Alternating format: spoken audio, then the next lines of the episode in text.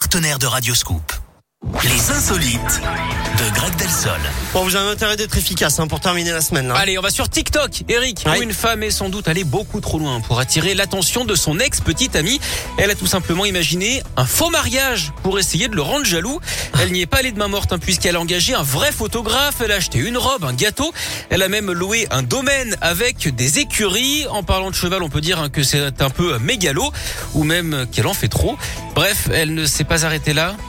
Non, mais galop et trop, oui, le trop, le galop, ouais. bravo, je l'ai, je l'ai, je l'ai. Elle ne s'est pas arrêtée là puisqu'elle a engagé un vrai faux mari avant de poster sa story sur les réseaux sociaux. Elle, elle- elle a dépassé les bornes. là. Ouais, c'est très audacieux, hein, mais ça n'a semble-t-il pas fonctionné. Son ex a bien vu les images, mais il n'est pas revenu vers elle pour autant. Comme on dit chez les confiseurs, hein, il lui a tenu la dragée haute. Très bien, merci beaucoup, Greg. Elle avait pété un plomb, la femme. Un euh. petit peu, ouais. un On est petit peu d'accord. névrotique, ouais. Très bien, merci beaucoup, Greg. Bon week-end. Merci à vous aussi. À plus tard.